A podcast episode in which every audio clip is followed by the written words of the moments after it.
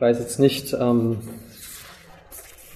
wer von euch mit dabei war bei dem gesamten Gebet, das wir uns angeschaut haben äh, in Lukas Kapitel 11.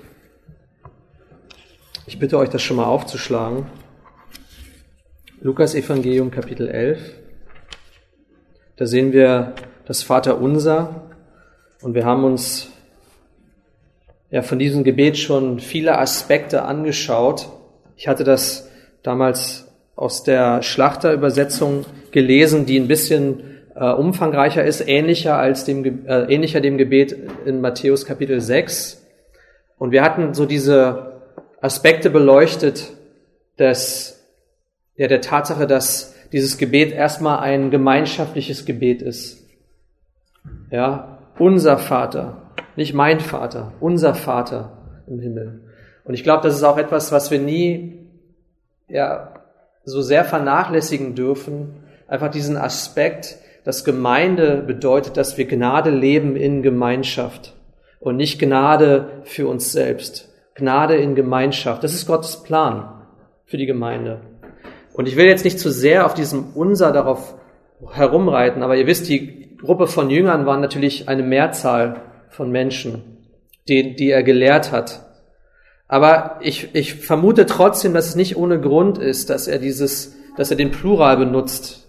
Dass er nicht in der Einzahl betet, ja, mein Vater im Himmel, sondern dass das Gebet lautet, unser Vater, der du bist im Himmel.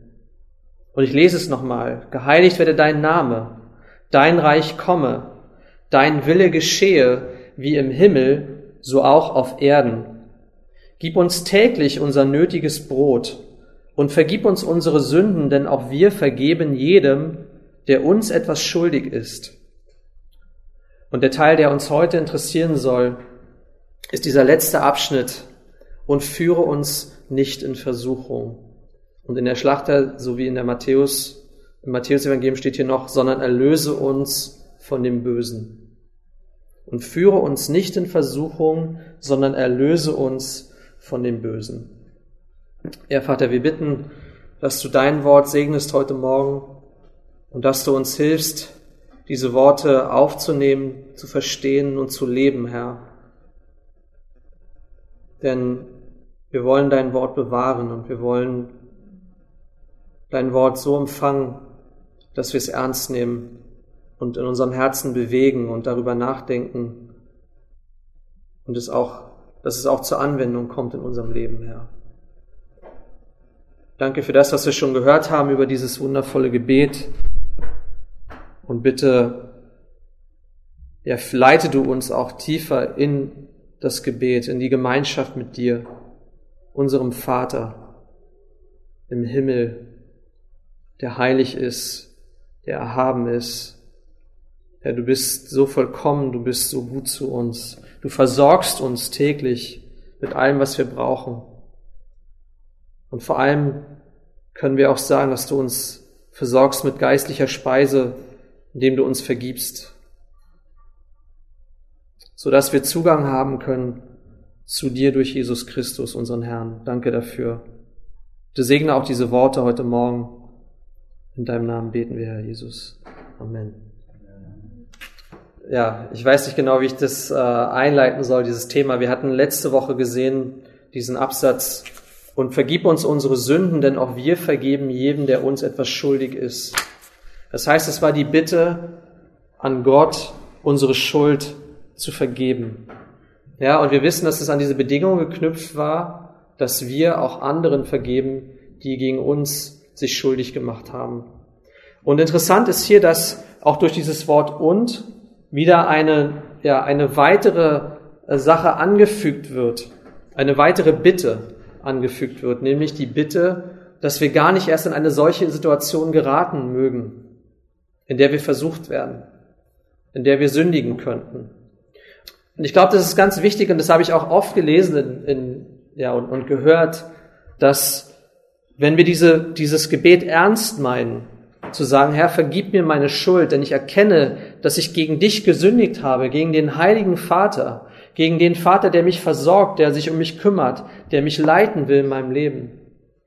Dann kann ich dieses Gebet nicht ernstlich sprechen, wenn ich selbst Vorsorge treffe, oder ich sage mal besser wir, ja, unser Vater, wenn wir Vorsorge treffen für unser Fleisch und wenn wir bewusst uns in Situationen begeben, in denen wir versucht werden.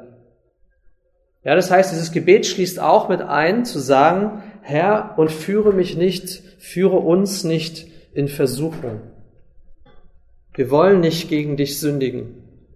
Und ein Beispiel, was mir dazu eingefallen ist, ihr wisst es wahrscheinlich, dass ich auch in, in, ja, in, der, in der schönen Stadt Baltimore, the greatest city in America, war das Logo von der Stadt, dass, dass als ich dort auf der Bibelschule war, da gab es einige ja, junge Leute, die auch zum Glauben gekommen sind und die einen Hintergrund hatten, ja, die leider in ihrem Leben auch Drogen konsumiert haben. Ja, Baltimore ist eine Stadt mit einem großen Drogenproblem. Und viel Kriminalität dort dreht sich um Drogen. Und ja, einer der, der Dozenten der Bibelschule dort, der hat die, diese Leute mit einem Hintergrund ja, des Drogenmissbrauchs, die hat er oft dazu aufgefordert, zu einer Sache. Er hat gesagt, schmeißt eure alte SIM-Karte weg. Löscht eure Kontakte. Es klingt so ein bisschen sektierisch, ne? so nach dem Motto, schneide alle deine Verbindungen ab. Aber was er wusste, war, dass viele Leute oft nicht in der Lage waren, dieser Versuchung zu widerstehen, wenn sie wieder in Kontakt kamen mit dieser, mit dieser Sucht. Ja, wenn man Freunde, Bekannte, all die, mit denen man vorher zu tun hatte, wenn man mit denen wieder zusammen ist, dann gab es häufig oder man erlag auf der Versuchung, den ja, dieser Drogen. Und wir wissen, wie, vielleicht wissen wir es nicht aus eigener Erfahrung, aber wir wissen sicherlich, dass ja die, die Sucht, die Drogen hervorrufen, ähm, sehr stark sein kann. So stark, dass man sich dem kaum widersetzen kann. Und ähm, ich kannte auch einen Bibelschüler, der hat auch eine Zeit lang für meinen Schwiegervater gearbeitet. Dem ist das passiert. Der hatte diesen Hintergrund, junger Mann, sehr viel Potenzial und wirklich auch eine sehr krasse Lebenswende erfahren. Aber ja, diese Kontakte waren da. Und dadurch ja, ist er wieder in diese Versuchung geraten und hat auch, ist auch an einer Überdosis gestorben an Drohungen. Und es war so schockierend, so traurig, weil, ja, weil die, wir finden das in der Bibel relativ häufig, diese Aufforderung, dieser Versuchung zu widerstehen, aber auch sich nicht in diese Lage zu begeben, überhaupt versucht zu werden.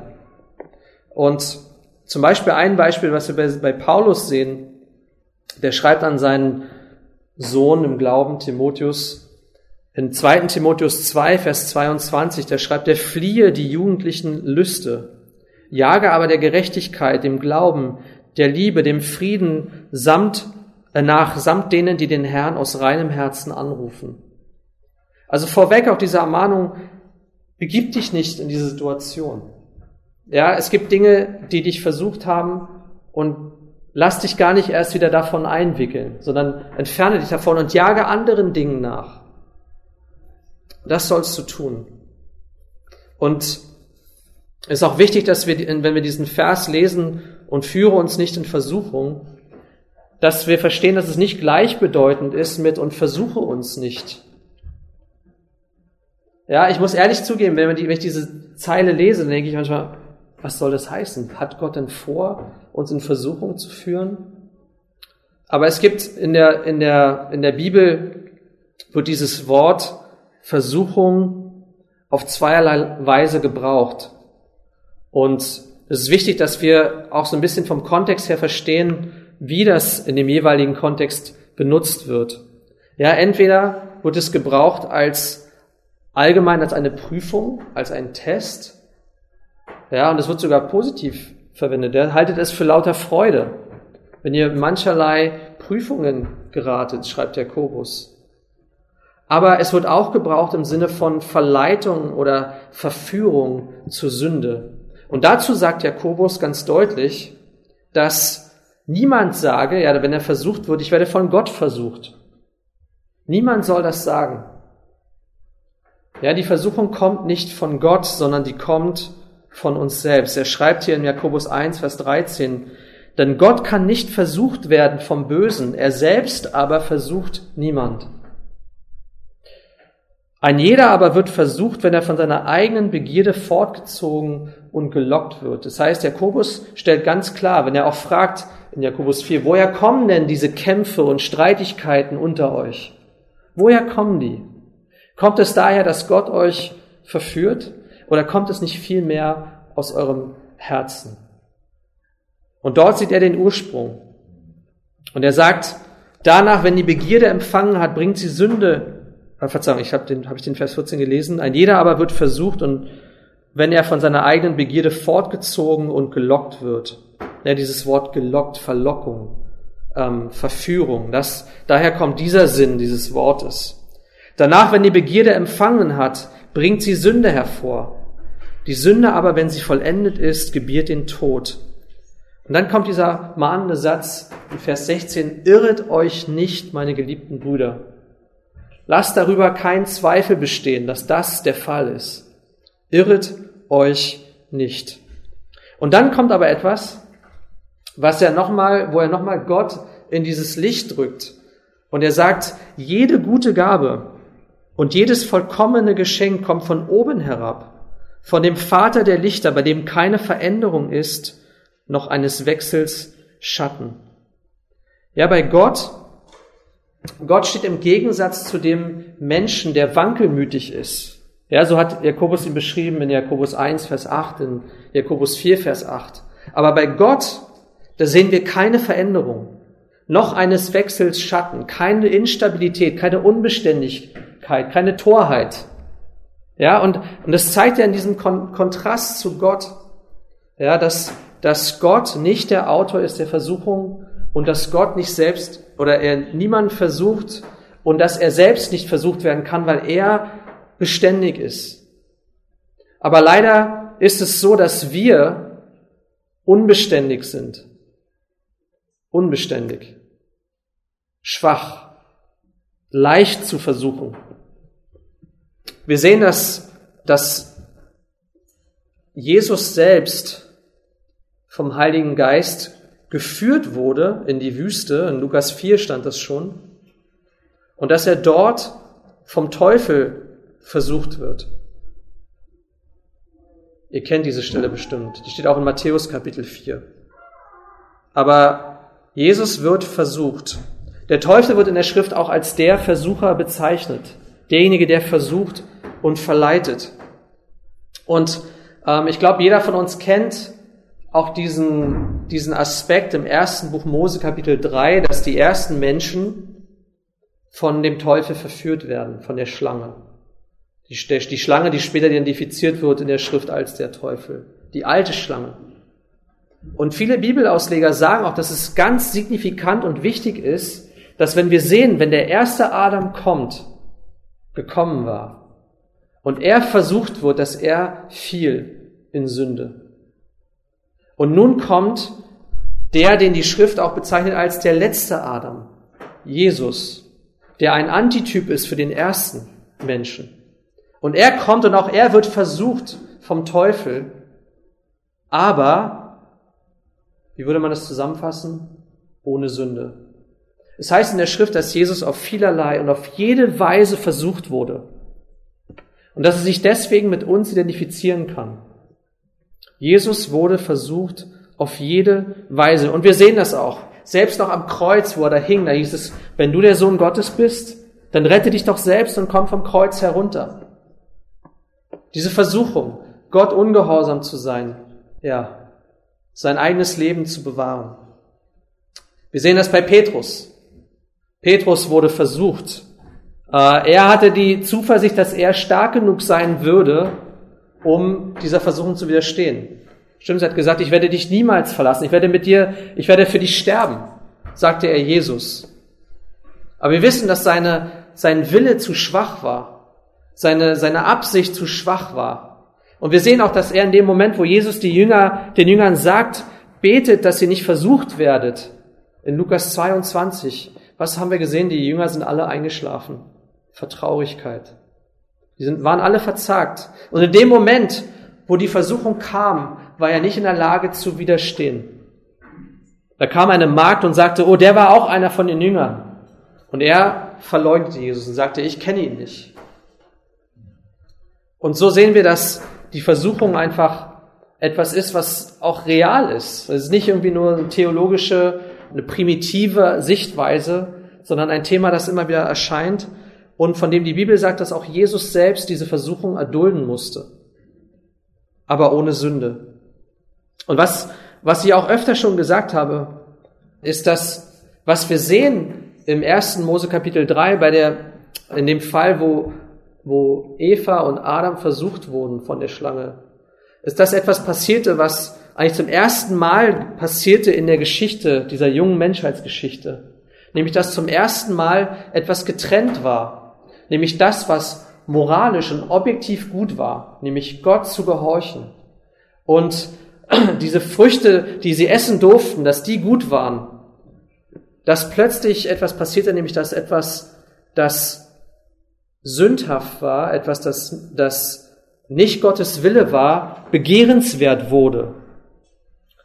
Ja, die sahen diese Frucht, von der sie nicht essen sollten, und sie war, sah gut aus, sie war begehrenswert. Und ich glaube, so ist es auch für uns leider, dass wir sagen können, es gibt Dinge, von denen wir wissen, dass sie nicht Gottes Wille sind, von denen wir wissen, dass sie nicht gut für uns sind, und trotzdem sind sie attraktiv für uns. Das Beispiel kennt ihr von einer Affäre. Wir wissen, dass es nicht richtig ist. Wir wissen, dass es nicht Gottes Wille ist. Wir wissen, dass es Gottes Wille ist, dass innerhalb einer Ehe, dass die, dass das Ehepaar auch in, in sexueller Beziehung zueinander steht. Will ich zu viel sagen für die letzte Reihe? Jetzt habe ich eure Aufmerksamkeit bekommen. äh, aber das ist sogar so, dass in einer Ehe, dass selbst, sag mal, Dinge wie wie Sexualität zur lästigen Pflicht werden können. Aber in einer, in einer Affäre ist es nie so. Weil das, das Verbotene auf einmal attraktiv wird. Nicht auf einmal, sondern das Verbotene ist attraktiv. Und das, was erlaubt ist, kann uns langweilen. Und das ist interessant, dass das so ist.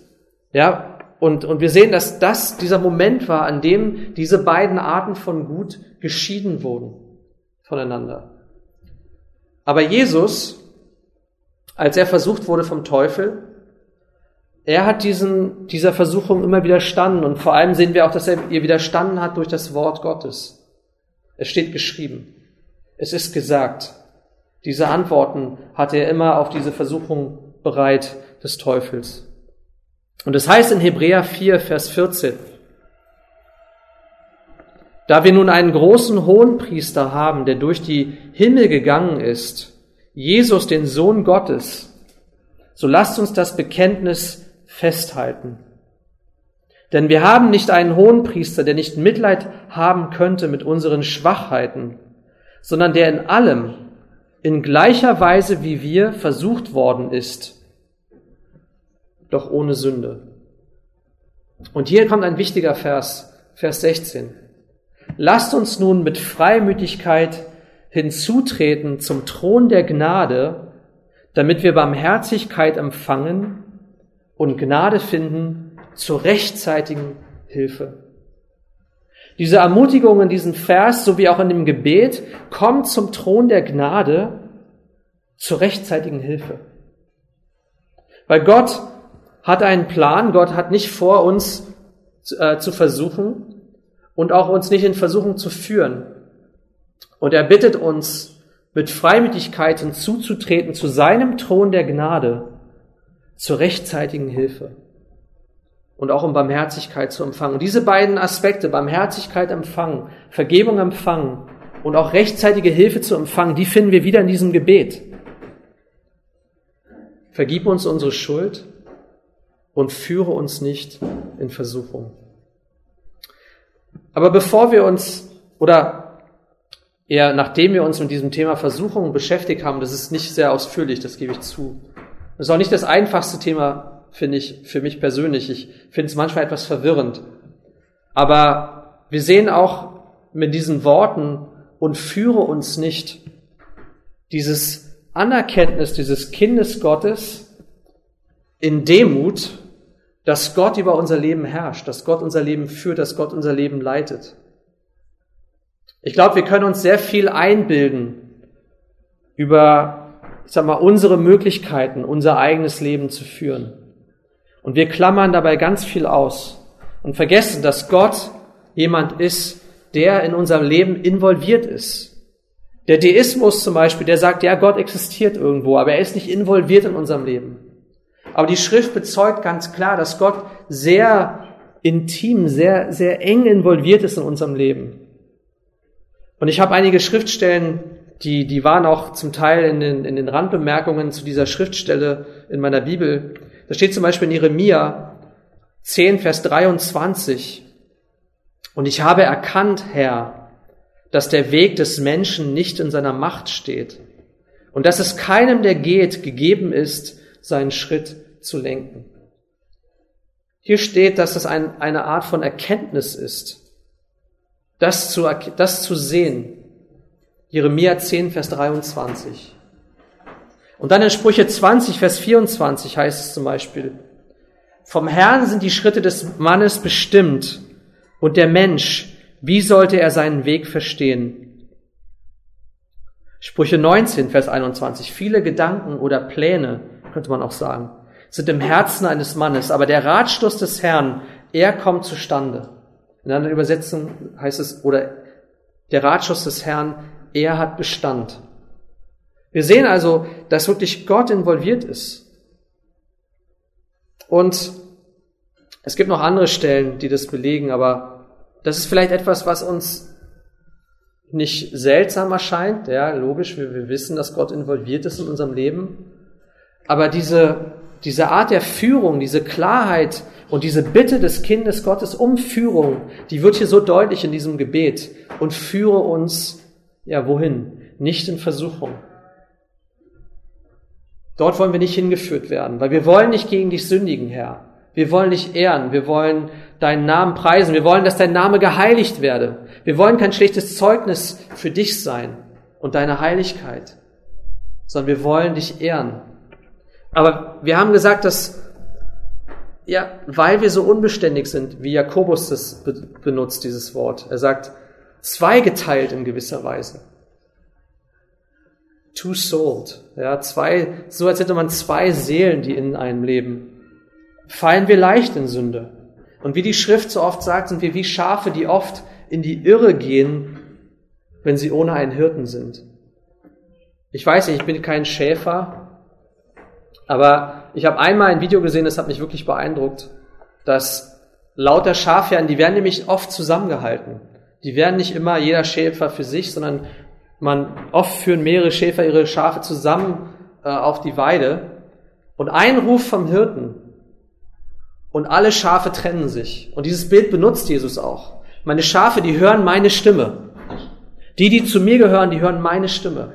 Wenn der Schäfer ruft, dann kommen nur seine Schafe, alle die mit den blauen Punkten zum Beispiel, oder der blauen Ohrmarke, die kommen alle zu einem Schäfer. Dann ruft der andere Schäfer und seine Schafe gehen zu ihm. Und es zeigt unser Bedürfnis als Menschen, geleitet zu werden von dem Gott, der unveränderlich ist, wie wir gelesen haben, der weise ist, der allwissend ist, der stark ist. Nicht so wie wir, unbeständig, töricht, verblendet, schwach, Nein, wir brauchen diese Führung in unserem Leben. Und deswegen verwundert es uns auch nicht, dass ja Gottes Volk ihn schon immer um seine Führung angefleht hat. Herr, leite mich. David ruft ihn an als den Hirten im Psalm 23, diesen Psalm, den wir wahrscheinlich viele von uns auch vielleicht sogar auswendig kennen. Der Herr ist mein Hirte. Und weil er mein Hirte ist, wird mir nichts mangeln. Ja, er lagert mich, er führt mich. Wohin führt er mich? In Versuchung? Nein. Zu grünen Auen, zu Wasserbächen führt er mich.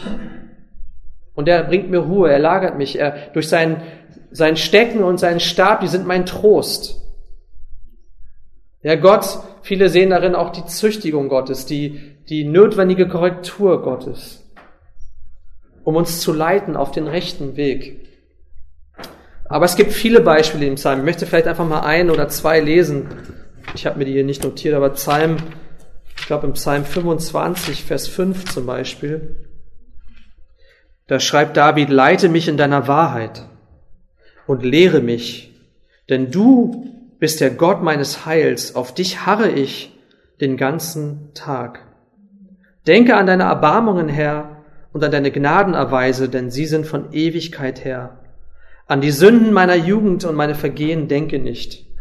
Nach deiner Gnade gedenke du meiner, um deiner Güte willen, Herr. Und das zeigt diese Beziehung von diesem vollkommenen Gott zu dem sündigen Menschen, den Gott führen will, den Gott leiten will, auf ewigem Weg. Und das ist vielleicht dieser Vers, den wir auch gut kennen, deswegen lese ich ihn einfach in Psalm 139, die Verse 23 äh, und 24, die letzten beiden, Psalm 139. Erforsche mich, Gott, und erkenne mein Herz, prüfe mich und erkenne meine Gedanken und sieh, ob ein Weg der Mühsal, in manchen Übersetzungen steht auch, ob ein abgöttischer Weg bei mir ist, wo ich also Götzen nachlaufe, ob ein Weg der Mühsal bei mir ist und, so ist die Bitte, leite mich auf dem ewigen Weg.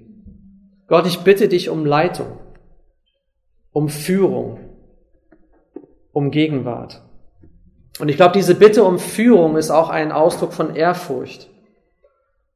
Ja, warum sollten wir versucht werden und so gegen unseren himmlischen Vater sündigen, ja, dessen Name heilig ist, dessen Herrschaft ewig ist, dessen Versorgung täglich ist, dessen Vergebung uns angeboten ist, dass wir täglich zu ihm kommen können und er vergibt uns unsere Schuld. All das fasst dieses Gebet ja schon vorher zusammen. Ihn wollen wir weder betrüben noch verunehren.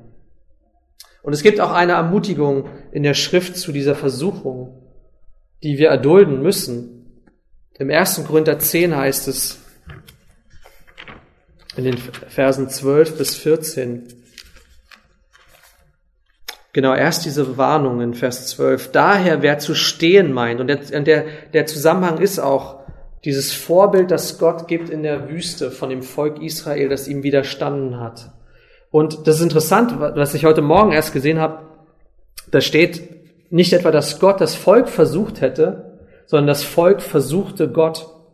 Ich habe darüber noch nicht so viel nachgedacht, dass ich dazu mehr sagen könnte als das. Aber hier steht, dass Gott an den meisten von ihnen kein Wohlgefallen hatte. Ja, die waren, die waren nach dem Bösen gierig und, und die sollten als negative Vorbilder uns dienen. Die galten auch unter den Juden immer als die böse Generation. Die böse Generation. Und hier steht, wie gesagt, in Vers 12 vom 1. Korinther 10, daher, wer zu stehen meint, sehe zu, dass er nicht falle. Das ist diese Warnung, diese Ermahnung. Daher, wer zu stehen meint, wer glaubt, dass er stark genug ist, einer Versuchung zu widerstehen, der sehe zu, dass er nicht falle. Petrus meinte, er könnte bestehen. Ich habe mal gehört von einem, von einem Seelsorger, der hat gesagt, alle Leute, die bei mir sitzen, haben alle geglaubt, sie seien in der Lage gewesen zu stehen und haben sich in Situationen begeben, in die sie sich nicht hätten begeben sollen. Sie waren der Meinung, sie könnten bestehen. Ja, andere Leute, die fallen vielleicht, aber ich werde bestehen. Meint er, all mein Klientel, was hier sitzt, jeden Tag ist diesem Irrtum aufgesessen. Und vielmehr sollten wir beten und sagen, Gott, führe uns nicht in Versuchung. Gott, leite uns. Führe du uns auf dem ewigen Weg. Er sagt aber hier, keine Versuchung hat euch ergriffen, in Vers 13, als nur eine menschliche. Gott aber ist treu, der nicht zulassen wird, dass ihr über euer Vermögen versucht werdet, sondern mit der Versuchung auch den Ausgang schaffen wird, so dass ihr sie ertragen könnt. Das heißt, diese Ermutigung an uns auch, dass wenn Gott Prüfungen zulässt in unserem Leben und Versuchungen kommen, dass Gott auch einen Ausgang schaffen wird, dass er nicht zulassen wird, dass wir über unser Vermögen versucht werden. Und ich glaube, hier ist auch der Unterschied im Sinne, wie die Prüfung oft verwendet wird oder Versuchung verwendet wird im Sinne, äh, wenn über Gott gesprochen wird. Nämlich, dass Gott mit dieser Prüfung eigentlich zeigen will, dass jemand ja besteht, diese Prüfung besteht. Die Absicht, die Gott hat, diese Prüfungen zuzulassen, bedeutet, dass er uns als, dass er möchte, dass der, unser Glaube sich zeigt in dieser Prüfung. dass, dass sich zeigt, dass wir zu ihm gehören, dass sich zeigt, dass er unser Herr ist und dass wir von ihm geleitet werden.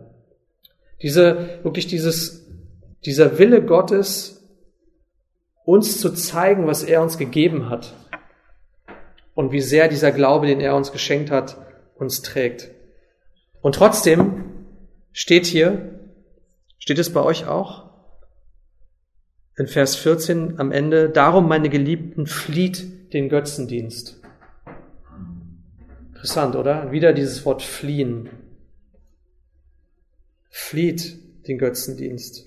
Ja, hier steht zwar ja Gott, der, der schafft in der Versuchung auch den Ausgang, er lässt, er macht sie so, dass ihr sie ertragen könnt, aber begebt euch nicht selbst fahrlässig in Situationen, die euch versuchen könnten